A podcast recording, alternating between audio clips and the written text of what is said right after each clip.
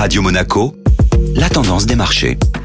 La tendance des marchés avec Société Générale Private Banking. Bonjour Florence Fate. Bonjour Benjamin. Comment se comportent les marchés? Les marchés restent sur leur garde en attendant une évolution de la situation en Ukraine. Le repli du baril amorcé par l'annonce de l'utilisation des réserves stratégiques américaines a bien permis d'apaiser les craintes relatives à l'inflation, mais l'inquiétude persiste quant aux conséquences à venir sur l'économie alors que la confiance des consommateurs est en berne un peu partout. Côté valeur, l'annonce d'Apple vient impacter le titre Worldline. Le leader du marché européen européen dans les services de paiement et de transaction Worldline a enregistré la plus forte baisse du CAC 40 à moins 6,65%. Et pour cause, le géant Apple a annoncé développer sa propre technologie dans les services et infrastructures de paiement. Le projet Breakout a pour but de révolutionner le système financier avec notamment une carte de crédit de la marque, la possibilité d'effectuer des paiements d'égal à égal, une application Wallet ou encore un système permettant aux vendeurs d'accepter les cartes de crédit sur iPhone. Worldline déjà très impacté